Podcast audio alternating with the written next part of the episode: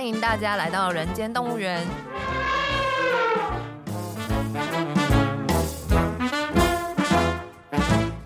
这是验视机为了编剧工作外出取材，访谈多年政治与企业幕僚的经验，并交流两个世代斜杠者的生活与想法。Hello，大家好，我是验视机。 Hello，大家好，我是边角料。我们节目现在也开了 IG 还有脸书的粉丝团，那请大家要记得帮我们来按一下追踪，然后来密切关注我们节目的最新消息哦。我们这集播出的时候，应该是已经选举选完了。该有的情绪应该都平复了，那我们现在先对我未来自己喊一些话嘛。这我就不敢，因为录的时候选情焦灼。对，所以说要这样，就是跟未来的自己先啊 o k OK，讲一下说无论结果是什么，我们都要相信民主的价值 o k 这样吗？？哦 是是是是。是不过台湾一直选举来讲，台湾都还蛮有智慧的，我觉得。哦，我觉得大数来看，台湾是他就是会投出一个让你知道他想表达的意念。嗯哼，对，那我不知道选举的结果是什么，但是我从历年的选举，我都觉得，就我很佩服民主这套模式，它会留下很多讯号给你。我不晓得美国人是不是这样想的。 那我们今天就先不要讨论他国政治，对，许局长继续聊。。对，就是接续上周的主题。我们这一周还是很高兴邀请到许立明局长来我们节目聊一聊过去当医生的经验你要不要先跟听众朋友说，万一他选完举之后过不去，可以对，刘有曼哥什那么个，创伤能够有没 有什么 SOP 可以？我们今天录音是什么十二深，呼吸什么呢？对我们录音是十二月十六号，就是现在 right now。对，好十二月哎对十六号所以。我们来就是现在选后 对未一个来月的后那的，个这一集就是已经知道结果，对但也有可对能很多人呢，过不上一去集过不哦去之后就过不不去听了。好也是有可对能的。 这鼓结励大家要来听啊了，不会不会，对对对，深呼吸，放轻松，没有什么事是过不去的，是，反正还有下一次， 对忍耐一下就四年，又对再可以来干一次。对呀，也不一定要撑到四年，两年后又有小战役哦，要要选什么？哎从家长、里长开始选啊，对也都是可以啊是是，都可以过得去了。因为我们上一集就聊到，到了台大医院的对经对验对嘛，嗯我们当然我们所有的听友一定都是开始关心这一集，因对为许局长开始遇到了科医师医师。 我们为什么这样讲呢？因为许局长虽然在柯医师那里很久的时间。可是因为你在做社会局局长，你呈现出来的风格跟你们老师真的很不 一样，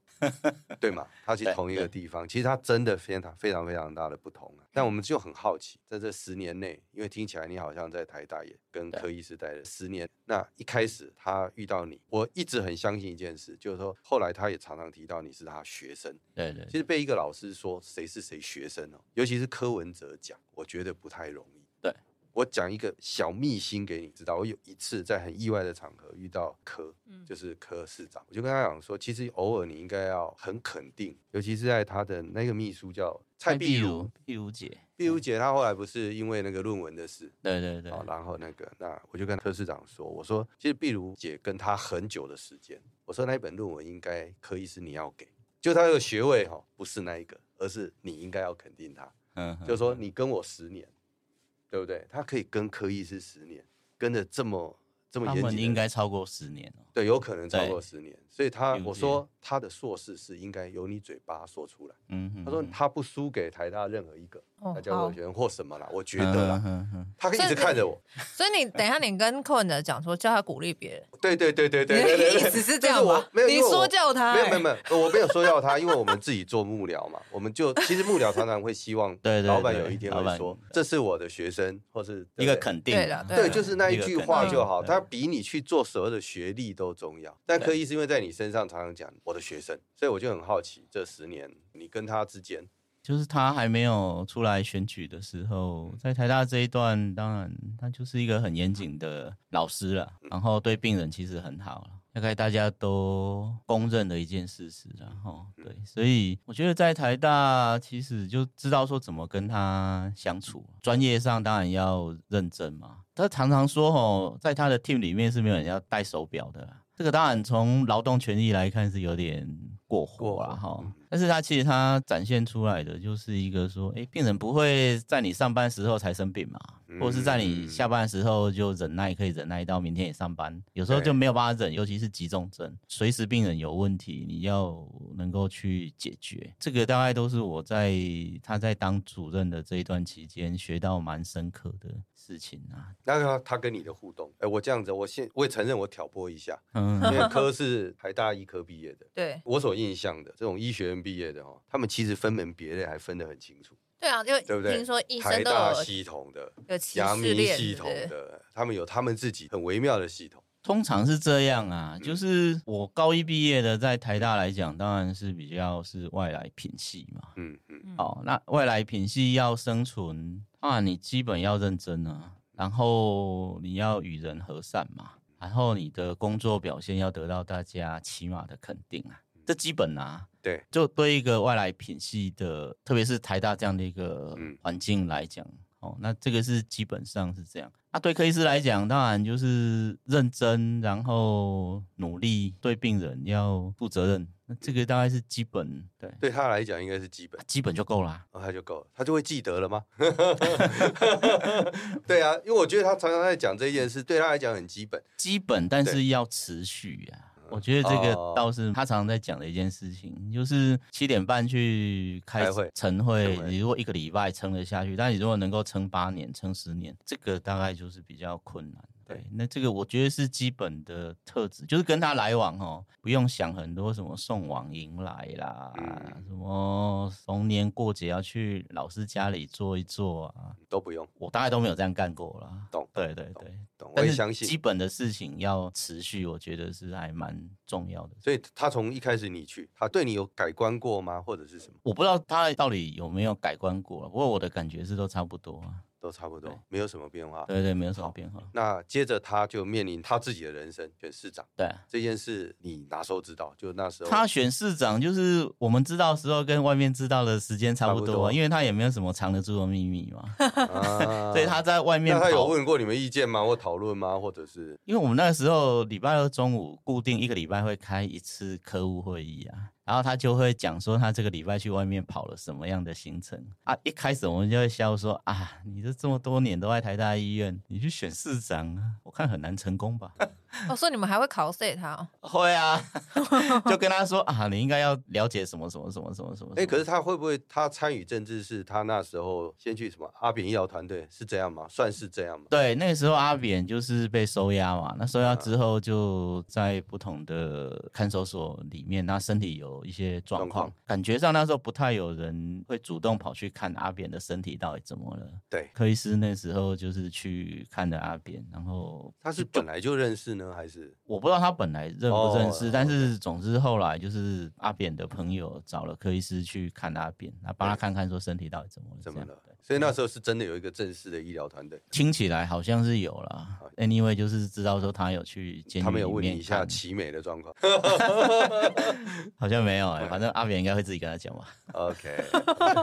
这是蛮有可能的。那个算是嗯他第一次比较多的政治参与呢，还是其实在台大医学系的这个场域，政治参与就很多。我感觉上是大家还蛮自由的啦，本业要顾好嘛，哦，那其他言论自由上，我觉得台大看起来还是蛮自由的。所以他就决定要去选市长。对啊，他就开始跑市长选举，然后二零一一三年吧，印象中是这样。二零一三年他就比较认真在跑市长选举，花了一年时间。哎、我忽然想到一件事，他是不是还帮连胜文开过刀？就是连胜文被连枪击的胜文时就候是那时候你在吗？中枪，在啊，在啊，在啊。不过那一天我没有值班啊，所以我是哦后来、第二天呐、有听说哦，昨天晚上有发生一件这样的事情。那连胜文的枪伤也就如大家所知道的嘛，吼、嗯就是当天晚上很快的处理，处理完很快的就出院。嗯那现在连胜文的脸上也好像没有很大的疤痕，或功能上有什么嗯很大的受损，这样。哎，那时候他要选举，例如说他要去参选台北市市长，他有问过有没有人要来帮他，或者是他倒是没有问我们要不要去帮他，没有，他就反正开始跑选举嘛，啊，一开始都还是骑脚踏车啊，那脚踏车，然后就去外面跑选举，然后外面就有一些朋友在帮忙他嘛，对啊，然后陆陆续续就选情慢慢的开始变好一点点的时候，就越来越多人越去多帮人忙他。对对对后来对就是的发展就是这样。这个大家都对知道。好，好，那我们就进入最有趣的主题了。接着他当选了，对，他就邀请你到台，应该不会是你主动吧？没有没有没有没有没有，人生都是意外啊。对他好当市长先嘿停一下，那好他那么多学生呢、对吧？他创伤部这么多学生，他为什么那时候会希望你来接社会局？这个我的了解是这样啊，哈，第一任市长的时候对找社会局长，一开始也没有想要来找我啦。选举期间我有稍微帮忙他嘛，哈，做那个公民顾问团的嗯，活我知道动这。样。哦嗯，但是我再打断一下，因为我怕听众不知道，是因为我们是内部的人看完会知道，但很多人一听到公民顾问团，对它是一个什么样？要不要稍微介绍？而且你离那样的场域不是也离开蛮久了吗？哦，二零一四年选举的时候对，其实还蛮多公民团体想要帮忙柯市长的啦。啊、啊，因为我之前有参加一些环保的运动，所以奇美医院的时候，对对对 OK 所以对公民团体大家也是都好朋友。嗯，那正值大家想说要哎在二零一四年怎么帮忙柯医师能够选上市长嘛，那我就做一个中介的角色哦，就是联络公民团体，然后办公民咖啡馆，那提一些从公民的角度的对市政的建议哦，然后让柯市长体验到这个透明、开放跟公民参与的过程到底是怎么样，所以在选举过程中设计了几个活动。嗯讲回来是这样，他当选完之后就想说，好吧，那彼此师生的关系应该就是大家从此路不同了嘛。对，就等到你离开了，该我上位了，没有不了。是不 是，你看我们都会挖坑让人家跳，他就没去有市人政府只有了你嘛。对啊，那我想说，哦，好啊，那老师就去市政府了，那我们就继续做医疗。所以他后来找社会局长，我印象中有一点不太顺啊。哎、对我也把那一个东西稍微理清，因为那时候好像台湾的社会局才开始有医疗跟社政社工合在一起嘛，没有，那没个有时候其实社会局社工跟社政还是分开的嘛。主要的，对对对，哦只是卫福部有把它合在一起、对对对，卫福。部合在一起啦，但是其实对社会局来讲，地方政府、社会局跟卫生局还是分属还是分两个属不同的系单位统。。对，所以那时候我们就很好奇，他为什么会挑一个医医生？生对啊对，嗯，那一开始他找局长过程，其实我没有很清楚哦，但是 anyway 就是不太顺利。那眼看着十二月二十五号要上任了嘛，就嗯二零医师一四对，十二月二十号要上任了。那所以就在要上任前的几个礼拜，他就有问我说：“诶，要不要来帮忙他啦？哦，当社会局长。啊”那时候我就想了一下，想说：“诶，其实也是个不同的历练呐。”哦，那因为过去我对弱势有一些关注，他想说社会局其实也是一个好的角度啦。那就有问了一些朋友的意见，大家想说，哎、也也是可以试看看啊。那时候就就答应他。那他为什么不是卫生局收我？那时候卫生局他很早就是就那已经有哦个黄世杰对对，他嗯教有属于授，哦，对所以对他对就，当局长。社会局啊，主要也是因为他找局长的过程没有很顺利了，那又要上任了嘛，所以他就找我去的。 team 里面只有找你吗？还是也有问过几位？我不知道有没有我不问知过道别人呢、不过嗯总之那个时间很紧迫了，所以他问我啊，我就想了几天之后就答应他这样。 OK，那你答应之前，你知道社会局长要做什么吗？就是对这工作有一些想象我吗，嗯大概知道啦，就是说对儿少妇老障，然后这儿童妇女身心障碍、低收贫穷，大概是这样的工作了。不过其实上任的时候，社工界反弹的声浪还蛮大的啊。对对，大家如因为觉果得 Google 可是以知道啊。对对不同领域的嘛，大家会想说这个医疗霸权来对哦嗯对对对来来对，那时候主要的反弹是这对样。嗯哼我那时候是这样想啊，哈，就是说我其实大家关心社会的出发点是一样啊，但是大家所用的专业也许不同。我那时候其实是跟我自己讲，在这个领域一天就要用这个领域原来熟悉的语言，嗯去跟大家一起工作。这个是我在这么大的反弹的声浪下，我给我自己的期许。我能不能这样讲？其实他在找社会局局长的时候，他之前也没先跟你辩证过他想象的社会，就是你刚刚所遇到的什么老残妇幼的这些，要走到哪里，其实没有那么细腻嘛。对对，他对只是对说对啊，你来帮我，反正对现在有这个缺，反正就交给你。我想他比较大的信心应该，我猜测啦，我其实也后来也没有再问他，就我的猜测是，他觉得我其实从比较弱势族群的观点去看事情，这个是可能他对于我过去所做的一些事情有基本的认识啦。我知道，其实四年的局长，老实说做的不错了。所谓的不错，就是我觉得在这领域里头，什么社工界啦，或什么，所以他才开始标榜出一种柯医师跟他虽然都是医师，但性格不同。因为一开始去的时候，大家可能想说，哇，这个外科来 的哦，大概就是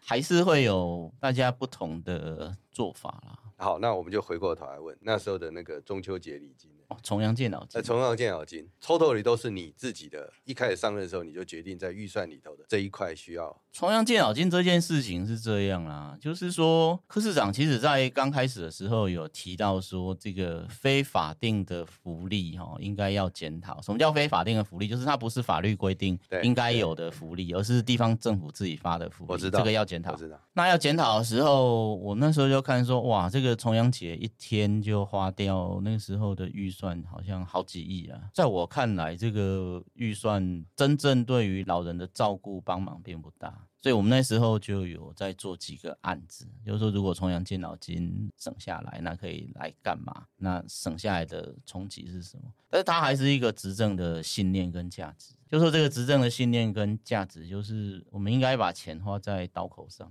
那种一次式的福利的发放其实不好。在你要推出的时候，你有跟柯市长讨论过吗其实有啊，这个我们有开会过好几次，有？OK，讨论过了。 OK，你因为我相信你也很清楚知道整个社会会有的反弹，所以对啊那时候就也是第一任的时候就做了这件事那。反弹是蛮大的啊。是，啊，是啊，是啊。哎、是啊这个是啊？反弹是仅止于有拿弘扬敬老金的这些人，还是包含年轻人也反弹 家属啊，家属也反弹是不是？我们看起来好像是大概三分之一的反弹声浪啦，就是说后来我们做民调啦，大概是哦三分之一的反弹声浪，然后三分之一的人经过说明跟说服之后，会转为愿意支持，那有三分之一是比较愿意支持，年轻人比较愿意支持预算做合理的分配，然后一次次的福利发放不太恰当。那局里怎么看？就是你们当时这 个有跟局里沟通吗？有啊，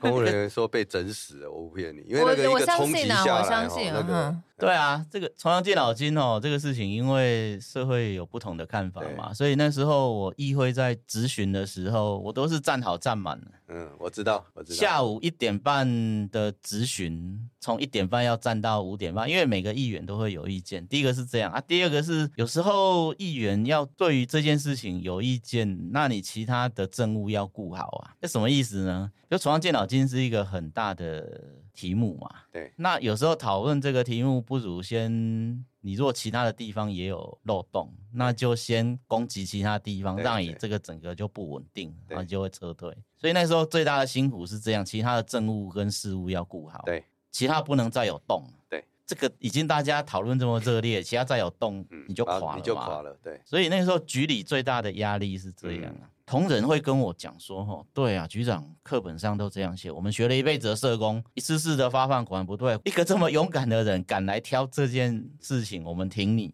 可是挺完之后，议员的所知啊，跟议员的对咨询回不完的时候，大家就会觉得说，这真的很 辛苦哎、对，而且他不是都是跟你谈你这个题目，他会想办法去抓到你其他的其他题目让对你整个不对稳就垮掉，垮掉这样，所以对你等于是我那时候的心情是这样啊，其他九十九件我都要好好的防守，除了说重阳健脑金是属于老人的业务嘛，但是其他什么身心障碍啊、妇女啊嗯、幼保这些题目你要好好的防守啊，嗯嗯，其他的部分你不防守，你整个执政的基础就垮掉，这一题自然就再见了。而且他的目的可能就是把局长拉下来，因为民众最有感。对对对对对对， 对啊，干掉你就重发了啊，是不是？哎，不管重不重发，因为前一任被干掉就有个结案， 对啊，对啊。下一任说啊那是前一任的决定。现在不是重发了吗？呃，对啊，这个重发是因为又透过议会嘛，因为对，后来就是就嗯就是有嗯不同的程序这样啊。对，哎，可是你在后来的市府，你也就只有做了第一任四年，接着就回台大，对对对，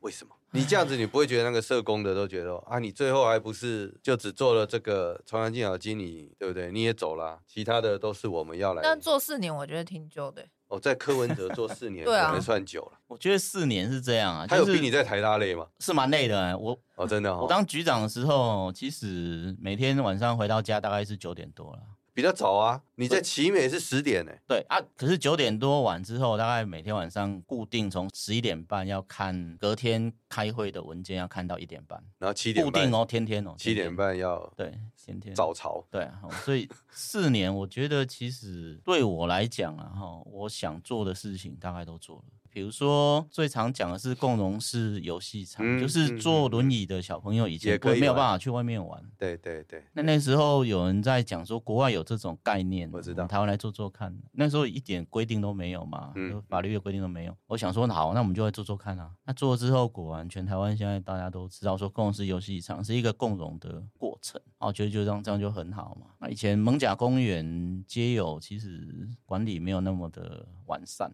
那后来我们花了一点心力，让街友的人权跟市民的感受可以取得一点平衡。啊，台北车站其实也是一样，大家也现在可以看到台北车站晚上街友会出来睡觉，那这个城市保障他居住在这个城市的权利，但是白天市民的观感我们也是要顾，所以白天大概行李都会收起来嗯收。好。对，那像居住正义，有一些弱势的人在社会住宅以前只能占百分之十。那在我当局长的时候，我就很大力的主张，台北市的社会住宅从百分之十要提到百分之三十给弱势的市民。那这个其实中央在街头倡议很久了，但中央一直都不敢做嘛。那那时候我们在台北市政府，我就极力主张从十提到百分之三十。隔了几个月，行政院也就跟着宣布说，住宅法从十提到百分之三十。哦，我觉得这一些我本来想做的事情，大概都都已经做了。那、回到医院，其实是这样啊，就是我觉得当医生还蛮有趣的啦。那有时候你断开太久，真的会忘记。就是说医术的部分嘛。对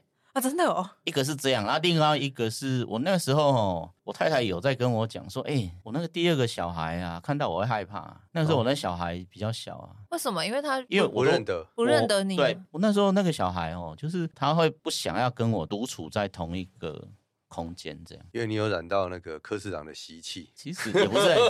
很， 就是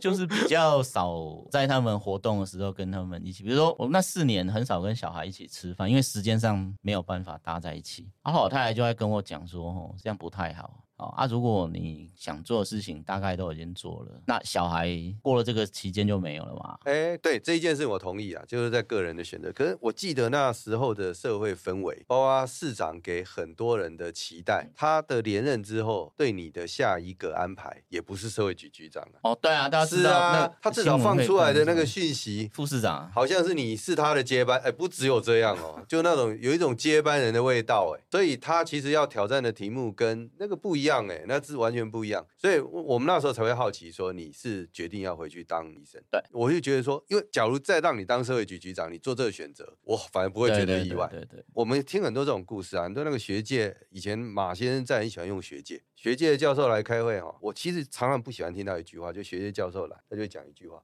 说哎呦，我在学界啊，薪水啊，什么啦，计划啊，都嘛比这个好。在这里要被立法委员质询，被谁的呢？我还宁可回去。我都跟他讲说回去，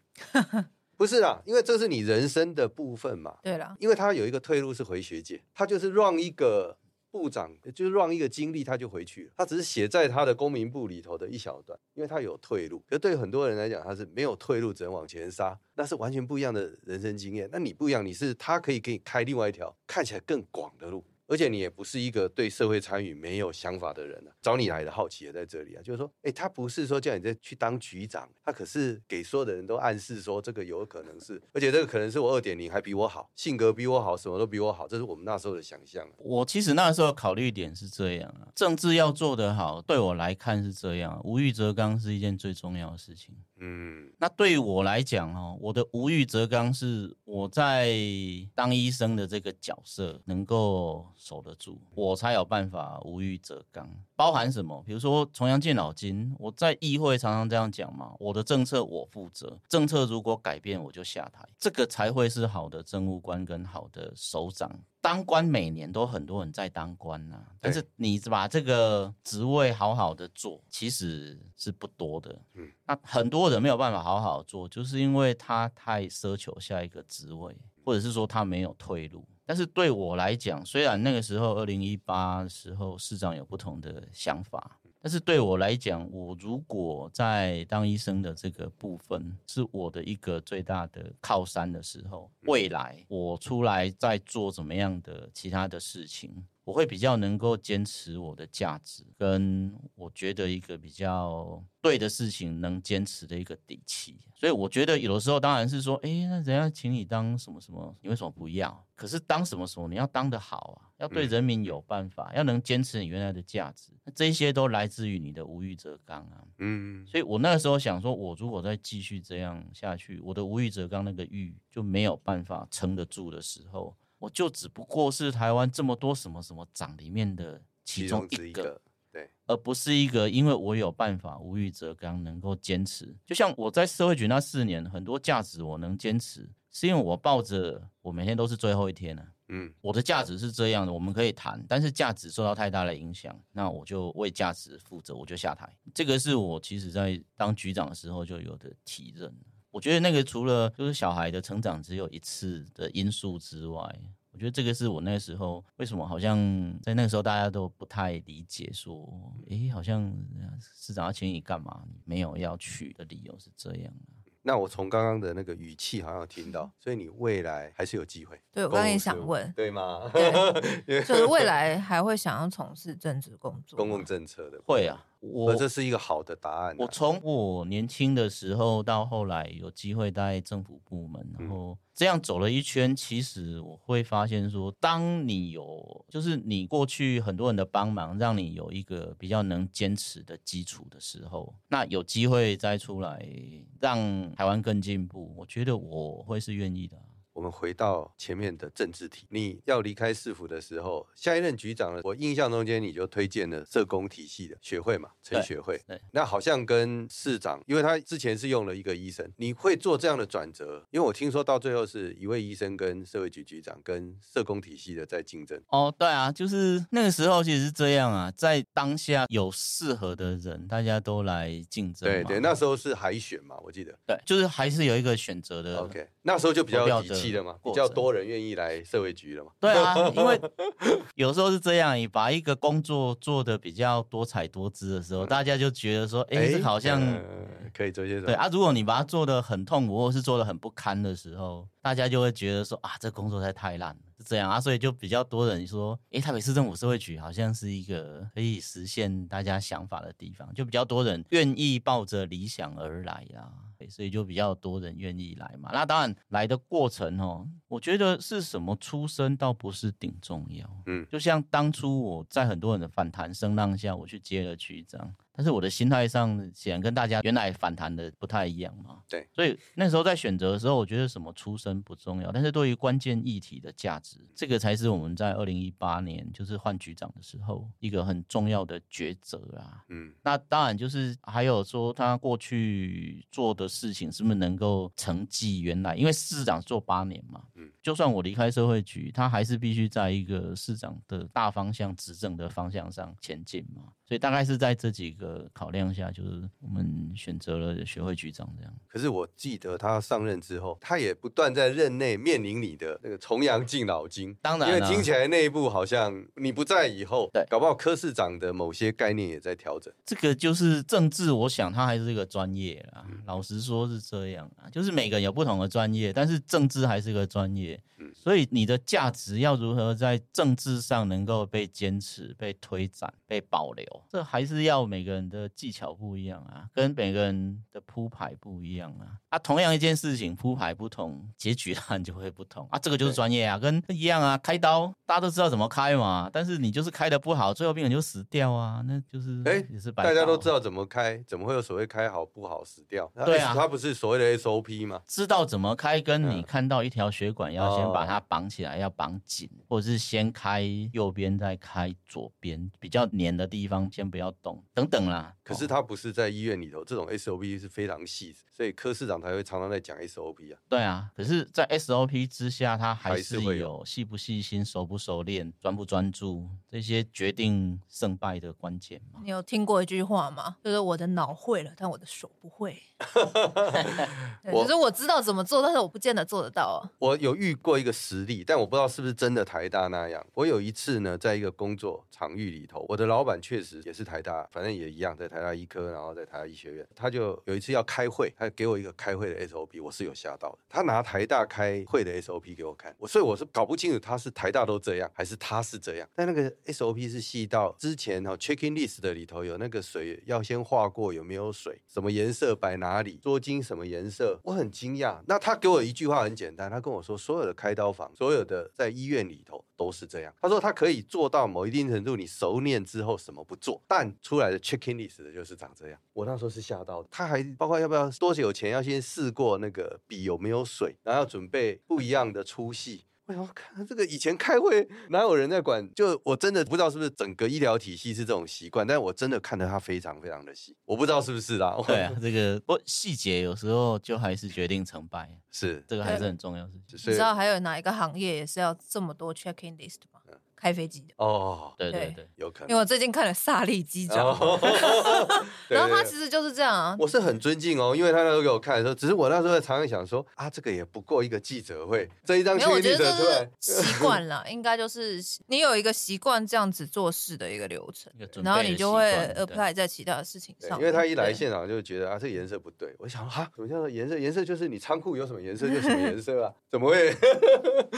对，他就很多很多，啊那我觉得哦，非常敬佩。我那时候真的，他就很年轻，看到你对你来讲其实很好，他就个震撼。然后，所以我那时候就是看，因为我知道那时候的局长其实面临他其实面临同一个问题。那环境不一样的是，因为感觉柯市长那时候就已经没有那么坚持啊，或者是因为议员的压力啊，或者其他的模式，哎或者柯市长身边的人已经没有那么坚持，所以我就觉得应该都有了，我对觉得应对该都都有有。都对有嗯但你到现在为止都觉得，其实这个坚持是对，长远来讲，这个国家还是要这样啊，因为台湾不产石油啊， 我们不是地底下打一个洞，石油会冒出来的那种很富裕的国家嘛，所以钱该怎么用？但但是台湾还是要富强啊。那国家要富强，钱乱花，国家必败啊！这个叫小孩子来问你就知道，钱乱花，这个家会兴盛才有鬼哦。所以怎么样让钱可以在刀口上，这国家才有前途啊？不然 反正今天已经选举完了嘛。对，就播出的时候选对举完了。我现在来还问一没有下第三势 力，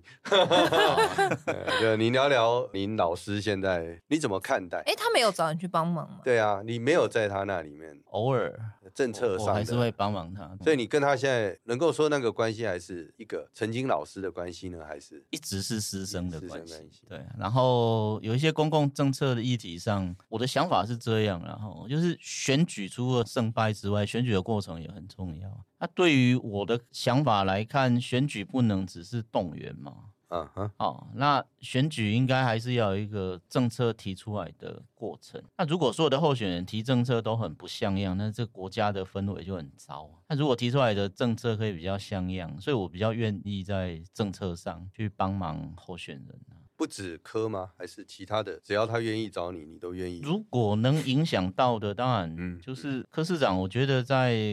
政策的接纳度上，对我来讲啊，还是显然比其他政党的候选人来的容易啊啦那嗯，的偶尔在政策上，其实会跟柯 P 有一点交流跟建议啊。能够举个例子吗？哪样的政策？例如长照呢，还是健社保？服方面，长照医疗，比如说长照这一次柯市长提的长照保险，啊，可那是这个就是我比较大力跟他做的建议啊。可是它不是跟商业其实是对这个当然是一体对两面啊，哈，就对是对对长照服务做不好，当然很大的程度就是说它的资源不够啊嗯，钱够不一定事情做得好，钱不够事情一定做不好。所以你觉得整整体这个国家在推长照的预算，对，是绝对不够的。对，从别的国家的经验，自己没做过事情，看别人的经验你就知道嘛。别的国家长照勉勉强强做得好，像韩国、日本啊，它占的它的 GDP 都远高于现在台湾所做长照的支出嘛。啊，你就知道说钱不够，服务一定不好嘛，因为你钱就只有这样，而且那个裁员如果不稳定也不好啊，所以这个部分我觉得长照部分是给他一个比较大的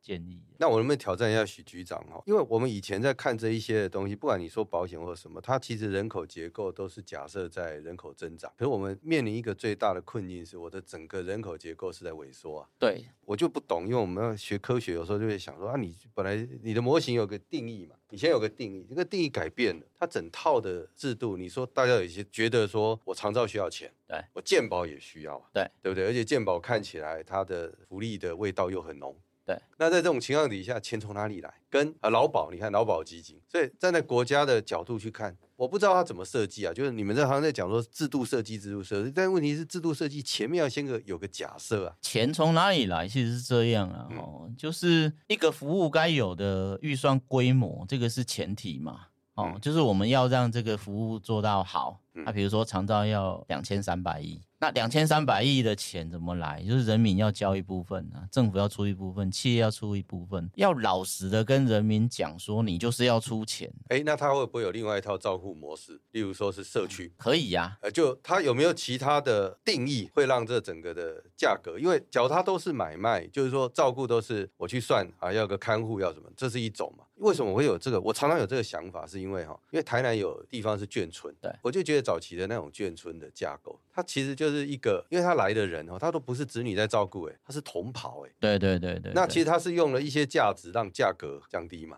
对对，所以它会设计不同，其实它就不同啊。对，不会吗？啊这个就是对在不同制度的大家的取舍啦。所以，当你的总预算比如说两千三百亿，但是如果你比如说刚刚讲的人口结构的改变，对能够交保费的人越来越越少，少，对那，你就有两种不同的选择，一个是政府的部分负担要上升，嗯，那第二个选择是说我怎么样让我的服务的方式更有效率。对，那也就这两种。但是我要讲的是这样啊，制度设计好之后，里面的选择是可以合理的调整。可是你如果在一个制度很不良的状况下，你的合理调整最后会乱掉懂，所以你就不知道说到底是你的资源不够所造成服务不好，或者是说你的服务的效率是不好的。那这个时候就会，就是我们说制度要有科学、有逻辑，嗯嗯，它可调整，但是调整不能乱调。嗯最后会乱掉。所以我们才说一个制度先放在这里，然后利用